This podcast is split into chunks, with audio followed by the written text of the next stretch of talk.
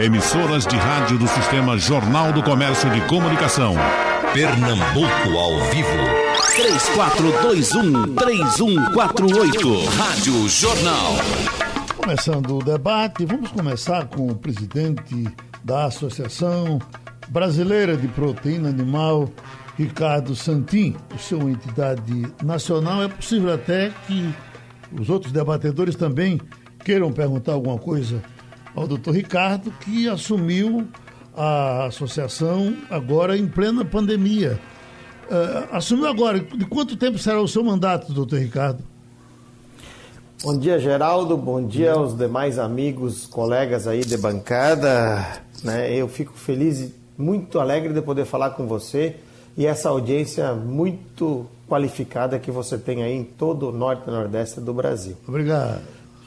Geraldo, eu assumi agora em há pouco tempo atrás, dia 19, dia 16, aliás, de agosto, e mas estava na BPA há mais de 12 anos junto com o presidente Turra. Então a ideia é dar continuidade nos trabalhos colocados até aqui, protegendo o nosso produtor e acima de tudo a produção brasileira e a segurança alimentar do nosso país. Agora, com relação à alimentação para os nossos animais, a gente tem tudo isso no Brasil ou o, o, o, o produtor é obrigado a, a, a, importar alguma coisa, doutor Santino?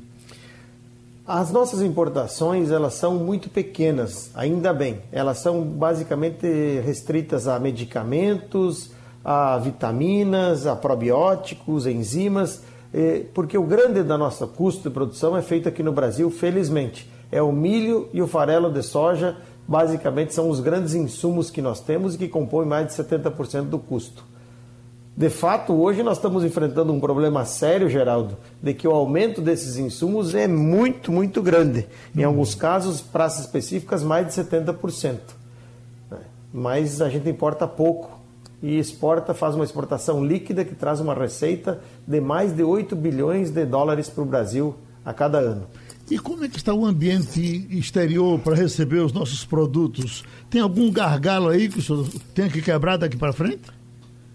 Ah, todo dia surge, é um leão a cada dia, Geraldo. Você sabe bem que nós somos o maior exportador de carne de frango, com mais de 160 países comprando do Brasil. No caso de carne suína, mais de 70 países, e no caso de ovo in natura industrializado, a mais de 30 países. Então, hoje a gente teve algum problema com aquela situação que houve da China que encontrou traços de Covid inativado numa caixa e não saindo aqui do Brasil, provavelmente infectou lá né, na própria China ou uma contaminação cruzada no testing que foi feito, mas a gente tem conseguido manter o aumento das exportações. 1,8% de frango foi exportado a mais do que o mesmo período do ano passado e 44% de carne suína. E um ponto positivo: a gente aumentou as exportações, melhorou a renda para o Brasil, mas não faltou comida para os brasileiros. A gente colocou mais uh, comida à disposição do brasileiro, porque teve 5% de crescimento da disponibilidade de frango no mercado interno e o mercado de carne de suíno ficou estável, 0,2% a menos, praticamente 0 a 0, mantendo o mesmo nível de oferta que a gente teve no ano passado. Agora, por aqui o pessoal está falando de um certo aumento no preço da carne. Quando ela aumenta, ela aumenta linearmente no país todo ou acontece alguma coisa aqui que não acontece aí no Rio Grande do Sul, por exemplo? Não, ela nesse caso ela aumenta no país todo, mas aí você sofre efeitos mais severos. Por quê? Porque os preços dos insumos estão muito caros. Quando eu olho aí o preço do milho em Recife a mais de 70 reais a saca, sabe? É complicado você ver um aumento que você teve aí no Recife de 45 para 66, em alguns casos 70 reais a saca, 30%. Não tem como o ovo e a carne de frango e suíno não subirem porque o, o farelo de soja que custava 1.200, Geraldo, hoje está mais de 2.000 e às vezes nem se encontra. Então não tem como o produtor de ovo, o produtor de, de frango, ele não repassar esse, esse valor para a, o produto final. E esse, e esse aumento não tem nada a ver com a exportação.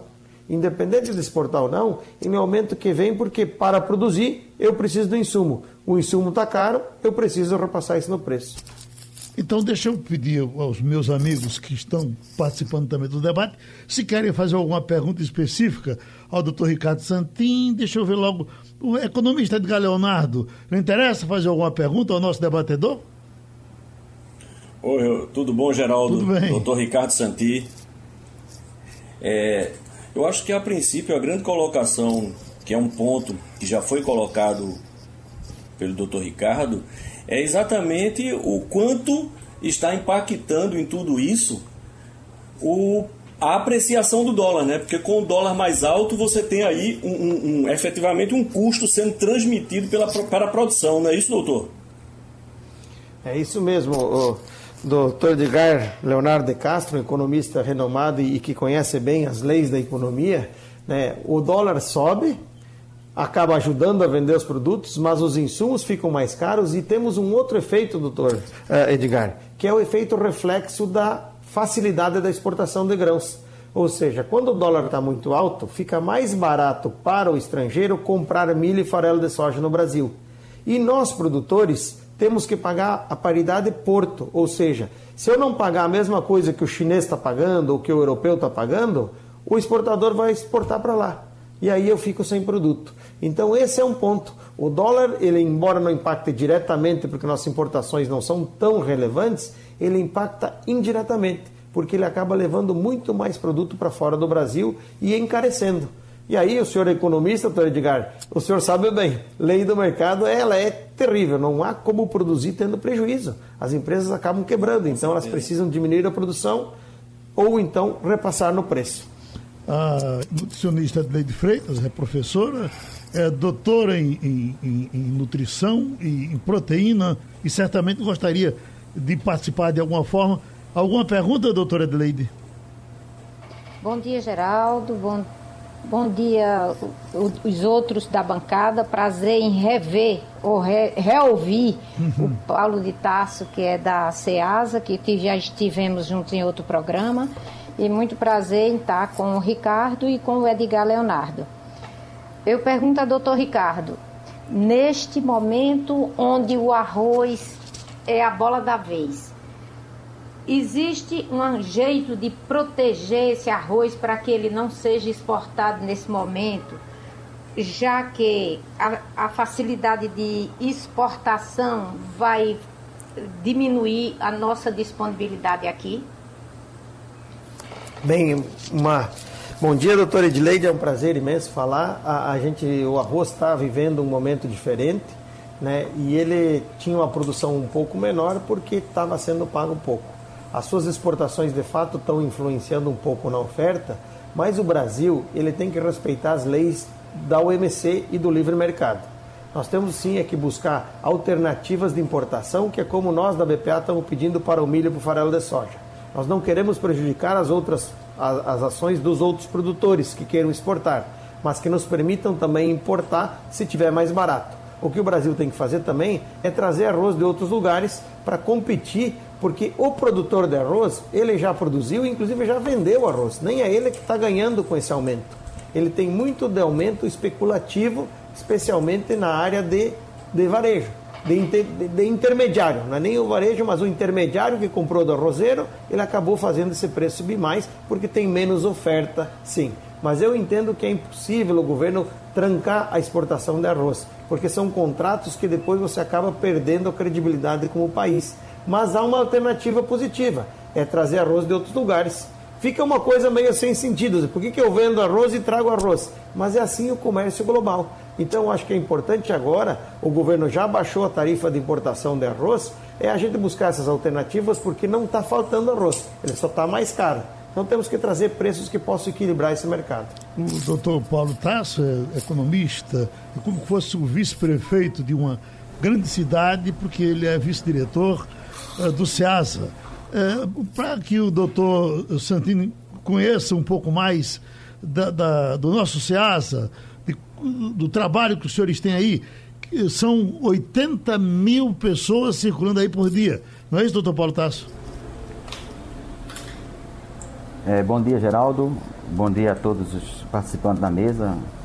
Doutor Ricardo Santini, professor Edgar, doutor Edleide. Realmente a Ceasa ela tem uma pujança comercial muito forte.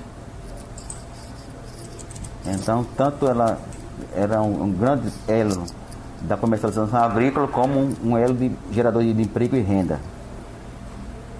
Bem como disse o senhor, vou, é, nós estamos, a gente, hoje, nós tem um fluxo médio de pessoas aqui na Ceasa em de 80 mil pessoas, em torno de 15 mil veículos. Então, é um, bastante forte e serve como referencial para o mercado fruto hortícola e de cereais e estivos aqui no estado de Pernambuco. E quantas lojas? São 1.350 lojas fixas e são 500 produtores diariamente eventuais. O, o doutor Santino, logo quando entrou, ele já falou do preço do milho. Ah, ah, ah, estamos com dificuldade com milho aqui no, no, no Ceasa para distribuição na nossa região? É, o mercado do milho de grãos aqui na Ceasa, ele não é muito forte e não serve como parâmetro para poder fazer esse tipo de analogia. Existe uhum. mercado de milho aqui dentro, mas aí é uma coisa assim incipiente para o volume de milho que se, que se consome, principalmente pela agricultura, né? Sei. O doutor Ricardo, sempre houve, queria... sempre houve questionamento levantado aqui pelo pessoal uh, de, de, avícola com relação ao milho. Uh, tem, tem saída, tem outra opção fora o milho para os nossos animais?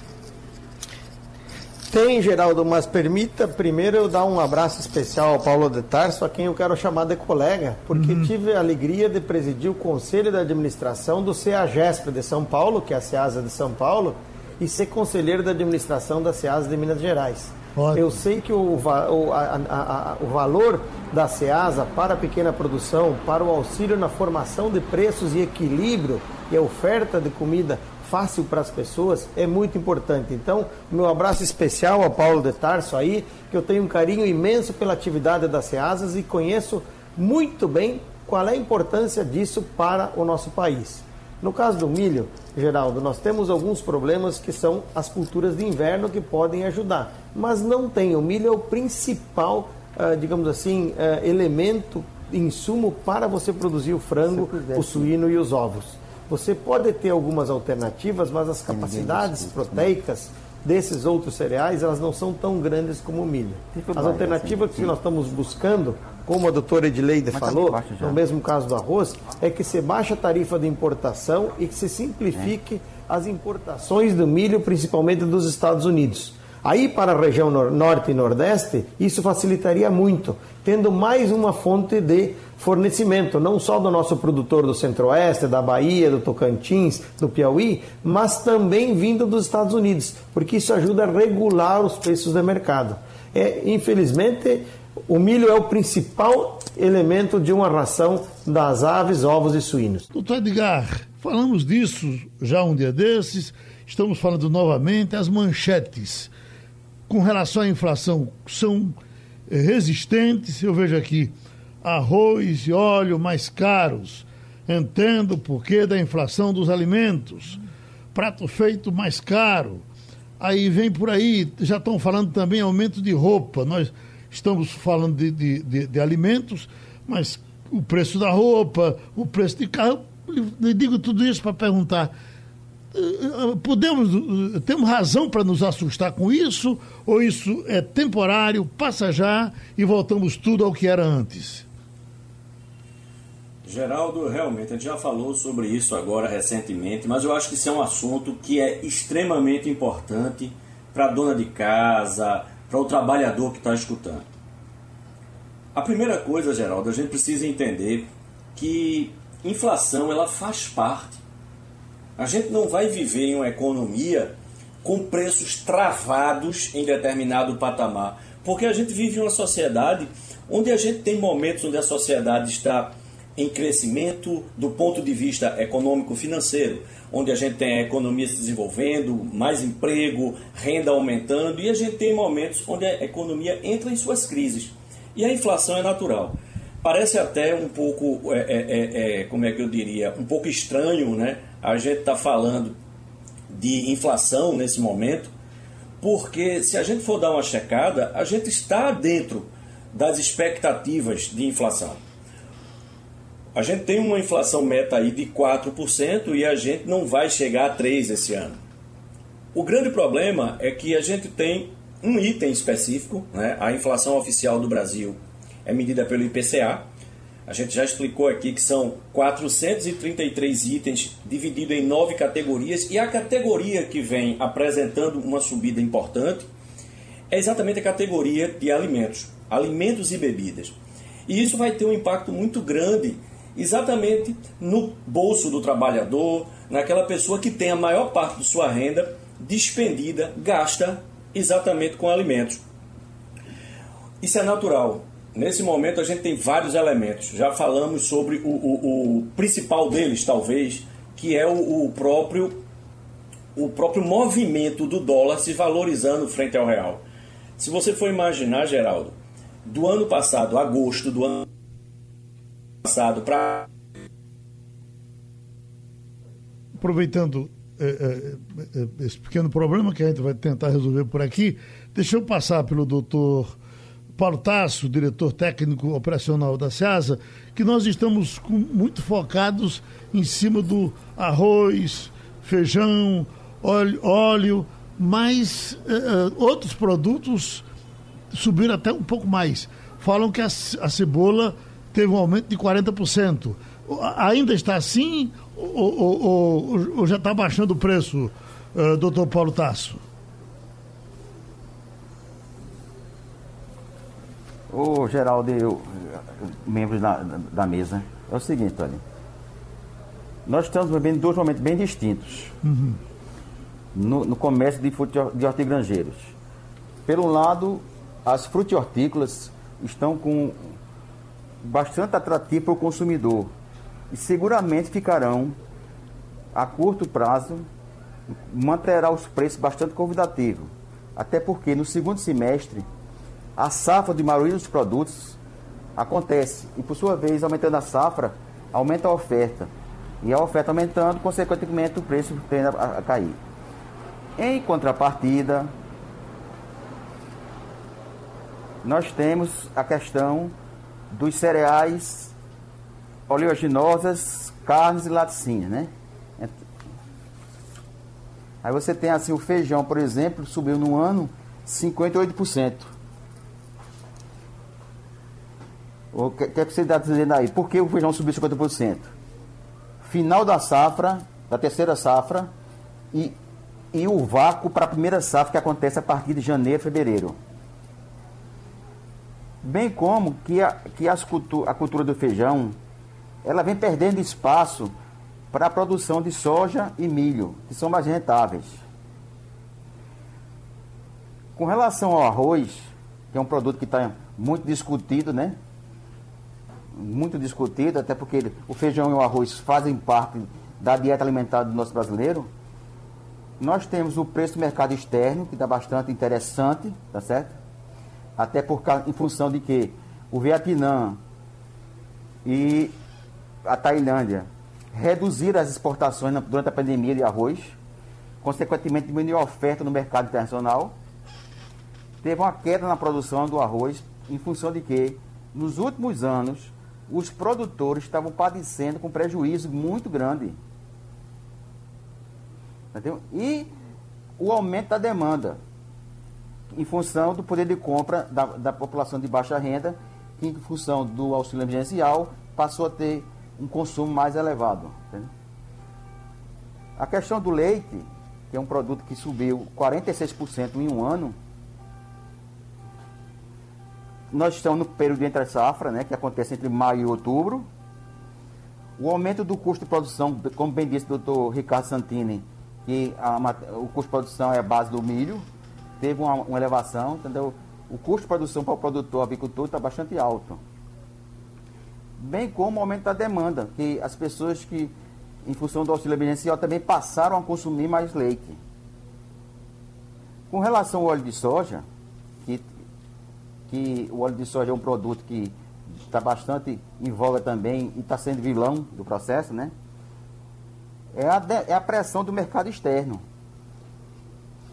O mercado, diga-se passagem, o Brasil é o maior produtor de soja do mundo.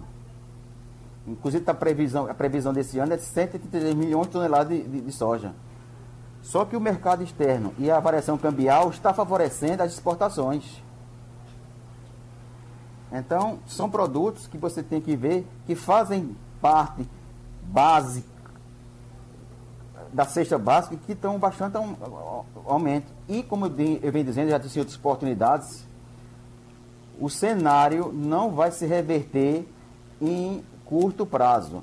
A tendência é que no mês de janeiro, fevereiro, é que as coisas comecem a se normalizar quando vai chegar as novas safras dos grãos. Então deixa eu trazer a Com doutora Dilei. Carnes, uhum. Deixa eu trazer a doutora Dilei diante das, carnes, das informações que o senhor já passou e da possibilidade de seguir eh, esses preços seguirem eh, até janeiro ou passando de janeiro. Doutora Adileide, eu estou vendo aqui um prato feito que tem eh, feijão com aumento, era de 28, agora já passa já em 58, pela informação que o doutor Portas passou.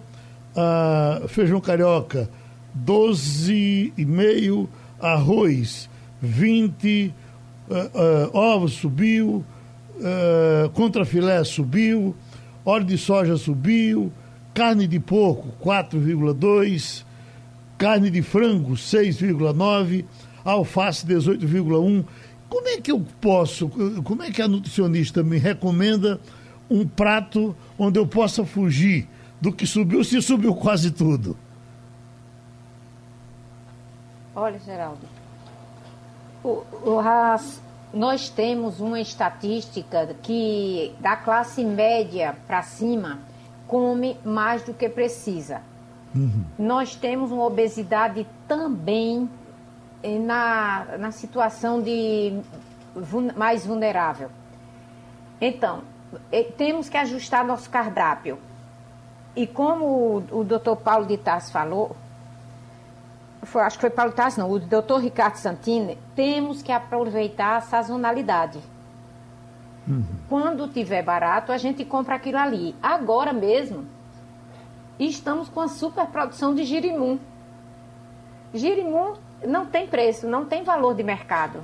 Então é a oportunidade de se criar receitas e opções de uso do girimum para substituir. Então sempre foi assim.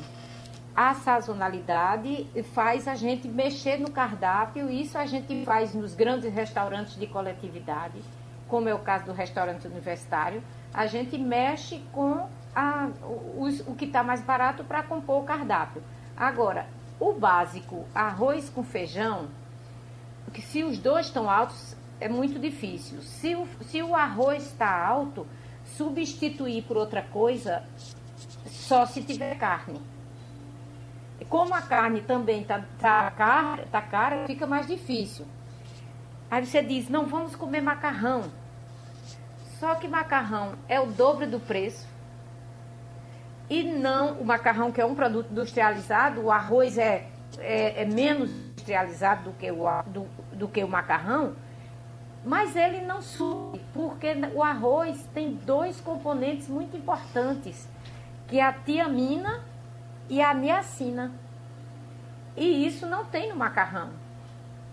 A quantidade é menor e não supre. Para você equilibrar o cardápio, você tem que comer carne.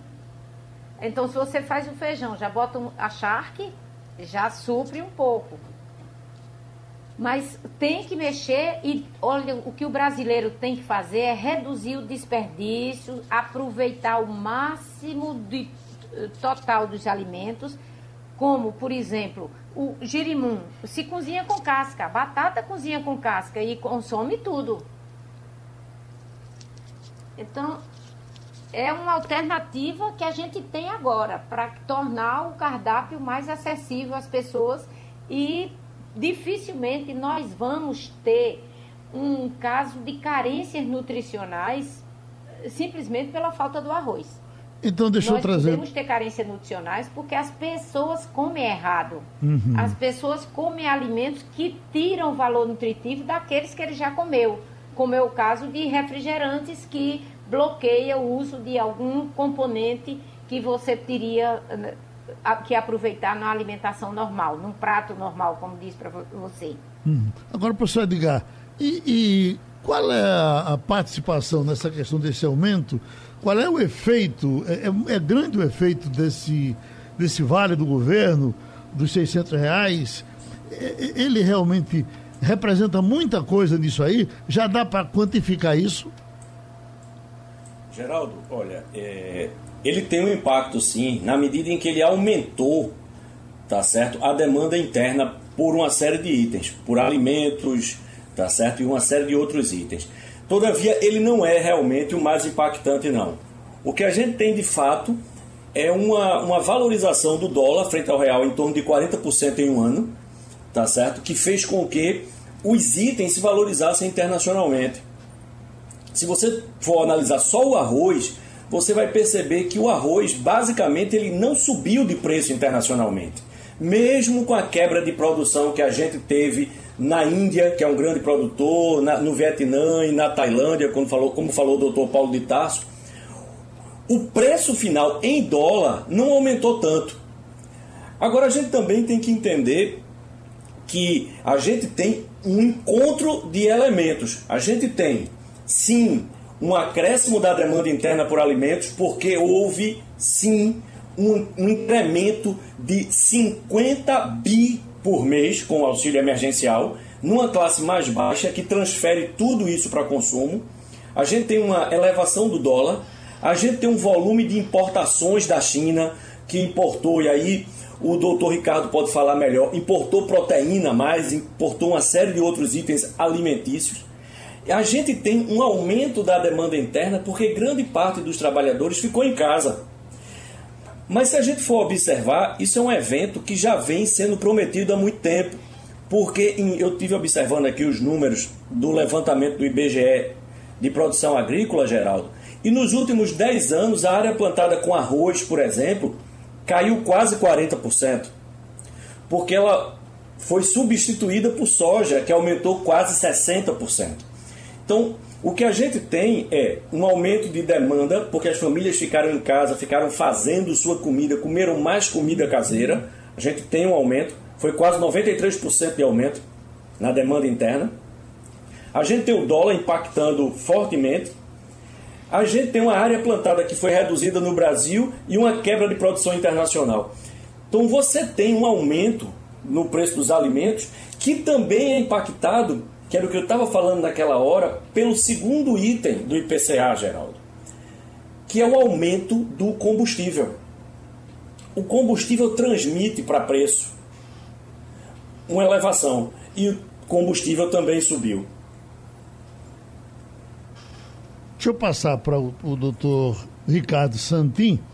Uh, se nós estivéssemos fazendo esse debate, doutor Ricardo, numa rádio do México, já teríamos falado da Palma umas dez vezes, porque eu estive uh, num trabalho da Universidade e da Federação de Agricultura uh, em algumas cidades mexicanas e com mais espaço na cidade do México, na, na, na capital, e é uma coisa que impressiona. A, a, a palma é um, um, alimento tão presente na, na, na ração humana que está até na bandeira do México, tem lá uma, uma folha de palma. Eu lhe pergunto, a palma aqui no Brasil, já que sou um doutor nesse assunto no mundo todo, a, aqui no Nordeste ela não sai do, do, do, do gado. Ela ficou só no interior e é ração para gado. Algum, algumas, algum estado brasileiro uh, adotou a palma como imitando alguma coisa do México, ou só o México valoriza dessa forma a palma, que faz parte mais ou menos de 60 receitas alimentares para a ração humana? Bem, Geraldo, esse é muito do hábito que o mexicano tem. Né? Aqui no Brasil é muito mais, digamos assim, produtivo você colocar milho, soja, como falou bem o doutor uh, Edgar, colocar, inclusive está tirando uh, lavouras de, de, arroz, né? Então a palma ela está muito bem colocada no México, muito por um hábito alimentar. Uhum. Então a gente às vezes tem essa dificuldade de mudar os hábitos. E talvez agora, a doutora Edileide falou bem, né, e também o Pedro, o aumento que está colocando, está na hora de a gente começar a fazer o quê? Substituir os alimentos. Eu dou uma sugestão, né? o ovo está aí. Se a carne está cara, vamos para o ovo, vamos manter o consumo de frango e assim por diante, porque tem aminoácidos essenciais para a vida que precisam ser colocados à disposição. Mas temos também que lembrar uma coisa: uh, esses preços agora que está se dizendo, olha, subiu muito, e o doutor Edgar colocou com muita propriedade que tem um consumo maior, por exemplo, nós no caso de frango, o consumo é 7% maior no mercado interno. Sem prejuízo das exportações, tem 5% a mais de oferta do que aquilo que a gente fez no mesmo período do ano passado. As pessoas estão comendo mais. Mas o preço hoje sobe também porque teve uma base baixa. Nós temos que lembrar que no começo da pandemia os preços baixaram, teve uma primeiro uma procura grande de alimento, depois começou a baixar porque faltou dinheiro. Veio o, o, o, o ajuda, o auxílio do governo, as pessoas com dinheiro, como bem disse o doutor Edgar, compraram comida. E isso gerou, a lei da oferta e da procura acaba fazendo os preços colocar. E infelizmente, nós temos que separar muito o nosso produtor do especulador. Existe no meio, às vezes, entre o varejo e o produtor, uma distribuição, uma especulação que comprou por 10 e quer vender por 40. Agora, também temos que pensar que o alimento precisa ser valorizado, Geraldo. As pessoas têm que lembrar, eu sei que tem suas dificuldades, mas eu não posso reclamar de que 5 quilos de arroz está caro com 25 reais e vou ali no McDonald's e como 10 McDonald's a 22 reais cada um. Hum. E não estou nada contra comer McDonald's, temos que poder ir. Mas o arroz, as comidas básicas, elas têm que ter um nível um pouquinho mais para poder manter a produção. Senão acontece como bem relatou o doutor Edgar. O produtor de arroz estava tendo tão baixo o pagamento que ele recebia, que o que aconteceu? Ele deixou de produzir e foi para outra cultura. Então as pessoas têm que entender essa mecânica do mercado. Nós somos um país de livre mercado e aí isso eu tenho que fazer. Se eu pagar muito barato as coisas, elas vão parar de ser produzidas. No programa de hoje, Paulo de Tasso, diretor técnico do SEASA, Edileide Freitas, nutricionista, Edgar Leonardo, economista, Ricardo Santin, presidente da Associação Brasileira de Proteína Animal. Doutora Edileide, vamos dar uma passadinha nas nas proteínas. Vamos uh, dar uma atiçada no nosso doutor Ricardo Santin falando de proteína animal? Ah, sim. Ô, Geraldo, é, o, o doutor Ricardo Santini está exatamente na, numa posição muito satisfatória, porque é o, são os alimentos de origem animal que vão suprir a deficiência do arroz, se for o caso se você fizer uma dieta da base de arroz e macarrão, você tem que botar carne para completar. Então, para o doutor da, Ricardo Santin, Santin, né, da Associação da Proteína, ele está numa posição muito confortável, porque todo mundo vai precisar de ter uma opção de proteína de origem animal. Carne e pescado pescado é muito importante para suprir a deficiência da falta do arroz. Agora, eu particularmente não acredito que o arroz vai faltar, pelo simples fato de que nós temos o estoque regulador do governo, que eu nunca vi, eu até vejo com o doutor Edgar Leonardo, se, se tem alguma, se ele já falou algum, em algum momento desse estoque regulador do governo que aparece quando a gente tem uma baixa de produção ou quando tem uma justificativa qualquer, até da, da parte econômica, não se falou do estoque regulador que deve estar aí nos armazéns, o, o, o arroz. E não falamos que podemos eh, ao, diminuir ou diminuir a, a, a burocracia para se comercializar a carne e o e o peixe, né? E o pescado de maneira geral. Então, o Brasil não está precisando comer palma ainda não. Se somos produtores de, de uma variedade grande, tanto de vegetais como frutas, como os produtos de eh, grãos, a gente for, forçar o consumo de palma vai ser difícil para a gente. Muitas alternativas já aconteceram na gastronomia, mas termina a preparação de palma ser igual a sopa de pedra.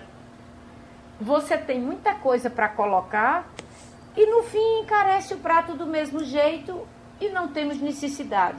Vamos produzir, continuar produzindo girimum, chuchu, que são coisas que têm facilidade de produção e que o Brasil tem. Eu não acredito nessa entrada da palma, por mais que os apaixonados queiram dizer. O gado come a palma, traz a carne para a gente. Eu acho que é a melhor alternativa Geraldo. que a gente tem. Oi, doutor Edgar. Só fazer um comentário, talvez rapidinho aí, sobre essa questão aí da palma e como enfrentar. Eu não sou nutricionista, não sou especializado nessa área, minha área é economia. E eu, mas eu sou, embora eu seja, eu entenda a nossa cultura, eu também sou um matuto, mas sou um matuto mais viajado, Geraldo. Uhum. E eu acho que a gente tem que pensar muito numa característica cultural, de fato.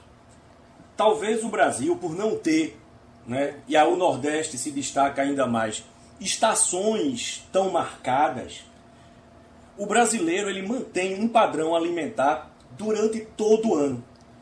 Nós nos acostumamos a comer feijão, arroz, carne, né, durante todo o ano. Às vezes complementamos com alguma outra coisa, mas aquela base a gente mantém durante todo o ano.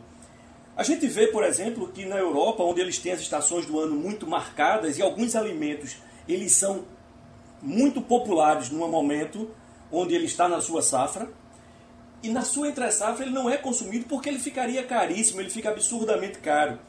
No Brasil, às vezes a gente discute, olha, o leite aumentou. Mas aí o doutor Paulo trouxe muito bem para a gente, a gente está na entre-safra até outubro. Isso é natural que aconteça.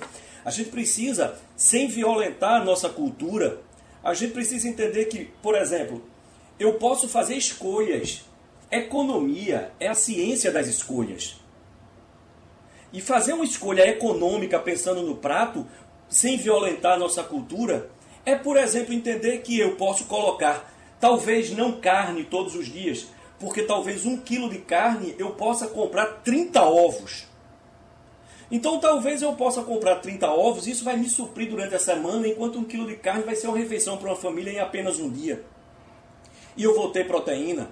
Eu posso ter a carne suína eu posso ter a carne de frango, eu posso ter o peixe, o sururu, camarão. Né? Camarão está com preço de, quilo, de um quilo de carne, que já foi uma coisa tão cara.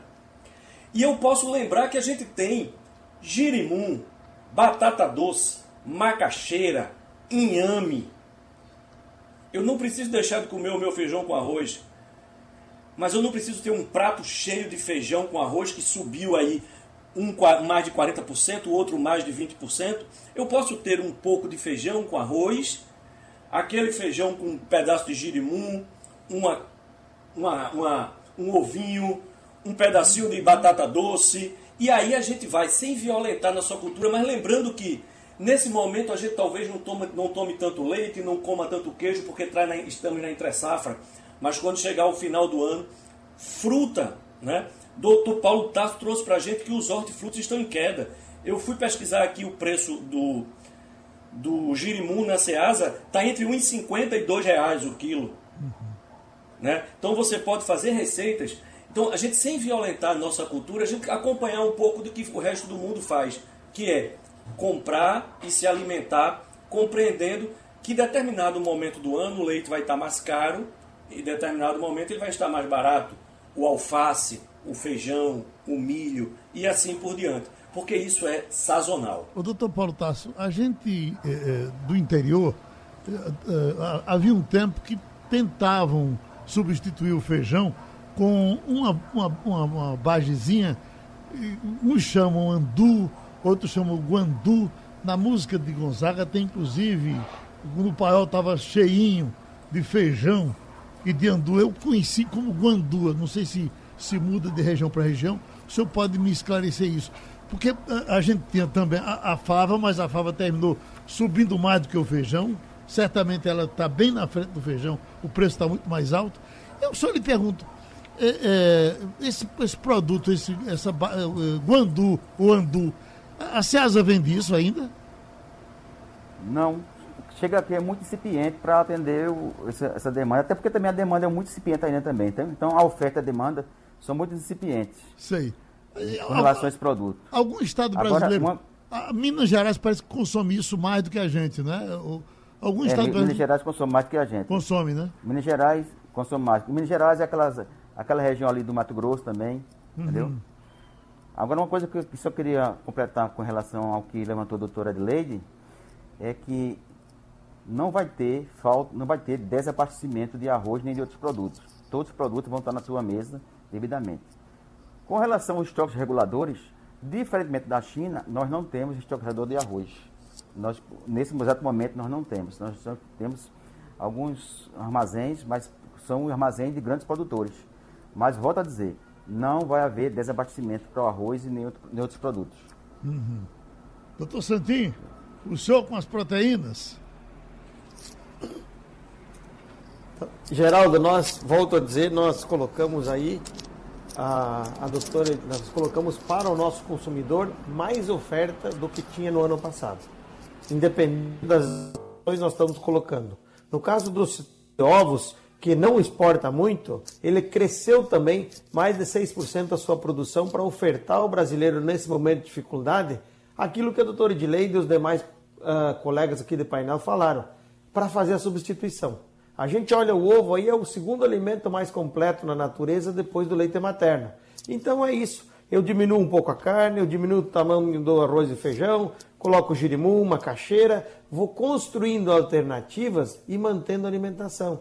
Porque é importante que a gente faça com que as proteínas estejam presentes na vida das pessoas. Elas, repito, têm aminoácidos essenciais vitamina B12, vitamina K, zeoxantina, vários outros elementos e nutrientes, além do, do, do ferro, magnésio, selênio, que são essenciais para a pessoa. Então a gente tem que fazer é colocar esse mix, olhar o produto que está mais barato, aproveitar ele, mantendo nossas características culturais, porque como bem falou o doutor Edgar, isso é uma coisa que veio para ficar. Nós temos, por exemplo, no caso das carnes, o custo não, não permite que eu simplesmente baixe o valor. O hum. caso também, agora temos que olhar, o doutor Paulo falou bem, talvez o governo precise rever um pouco as suas políticas de armazenagem de estoques essenciais, estoques estratégicos, principalmente em casos como arroz e outros cereais que podem faltar. Mas isso tudo foi algo da pandemia. Temos que lembrar que nós estamos numa pandemia global que mexeu em tudo, mexeu em tudo no mundo inteiro e a gente está passando ela, eu acho que a gente vai passar e depois volta ao normal. E aos nossos brasileiros a gente tem que cuidar de diminuir um pouco o consumo de um alimento que está mais caro, substituir por, por outro, colocar elementos como ovo mais na nossa alimentação, diminuindo outro tipo de proteína para poder equilibrar. O doutor Santin, o, o, o preconceito que se procurou criar com relação ao ovo por muito tempo, eu acho que ele foi totalmente derrubado. Essa coisa hoje de que o hormônio do ovo uh, por uma campanha muito bem feita no Brasil todo e o senhor participou dela, essa coisa está resolvida. Mas eu estou lendo aqui uma manchete ainda falando de carne de porco. Por que a carne de porco, a mais consumida no mundo, ainda é mal vista no Brasil? Essa é uma pergunta que estão lhe fazendo também aqui pelo nosso painel. Boa oportunidade que você me dá, Geraldo, de falar disso. Antigamente, no passado, havia aquela, aquela dúvida assim: olha, tem a doença do circose que se transmite pelos suínos. O suíno hoje, ele é, um, ele é absolutamente perfeito na sua produção industrial. Ele não tem, o Ministério da Agricultura garante a produção e hoje as pessoas, por que, que isso acabou acontecendo? As pessoas cozinhavam demais a carne de porco e aí fugia um pouco do seu paladar. Hoje você pode comer uma carne de porco mal passada, como é qualquer outra carne, ela é totalmente segura. Esse, Geraldo, é outro mito que nós temos que fazer sim uma campanha para ajudar as pessoas. A carne de porco, além de todos esses nutrientes e vitaminas que eu falei, ela é a carne que tem menos gordura entremeada entre as fibras. Em termos, quando eu olho só a carne, separando a parte gorda dela, tirando o toucinho, por exemplo, ela é a carne mais magra, inclusive, que o frango e que o peixe. A doutora Edileide até pode me, me, me confirmar isso. Ela é uma carne muito saudável, por isso é a mais consumida no mundo. Então acho que a gente tem que fazer campanha nesse sentido para que as pessoas não acreditem em mitos. Uhum. Deixa de comer frango porque acha que tem hormônio. Não tem hormônio. Deixa de comer o suíno porque pode ter doença. Não tem doença. Pegue produtos que são cifados e fiscalizados pelos Ministérios da Agricultura, Secretarias Estaduais de Saúde e Municipais, que você pode comer com segurança e dar nutrientes para a sua família com tranquilidade. Então dê uma palavrinha também sobre o leite e os derivados do leite. Da mesma forma, o leite, a sazonalidade que ela traz, ela faz hoje esse, esse, esse aumento de, de custo do leite, mas ele também é um alimento essencial o leite é necessário para o crescimento das crianças, para o cálcio das pessoas idosas, as mulheres principalmente precisam consumir. E o queijo é uma coisa que eu vou te dizer, é uma sobremesa. A gente aqui come queijo muito no dia a dia para se alimentar, mas há países que, eu, às vezes, eu, eu no ano passado, Geraldo, tinha feito sete voltas ao mundo de avião. E uma das sobremesas que tem nos aviões, às vezes, é queijo. De tão bom que é, é dão como sobremesa. Deixa eu agradecer a todos os meus amigos que fizeram esse bom debate de hoje. Ele é repetido pela Rádio Jornal às duas e meia da madrugada amanhã. Obrigado, minha gente. Sugestão ou comentário sobre o programa que você acaba de ouvir, envie para o e-mail ouvinte@radiojornal.com.br ou para o endereço Rua do Lima 250, Santo Amaro, Recife, Pernambuco.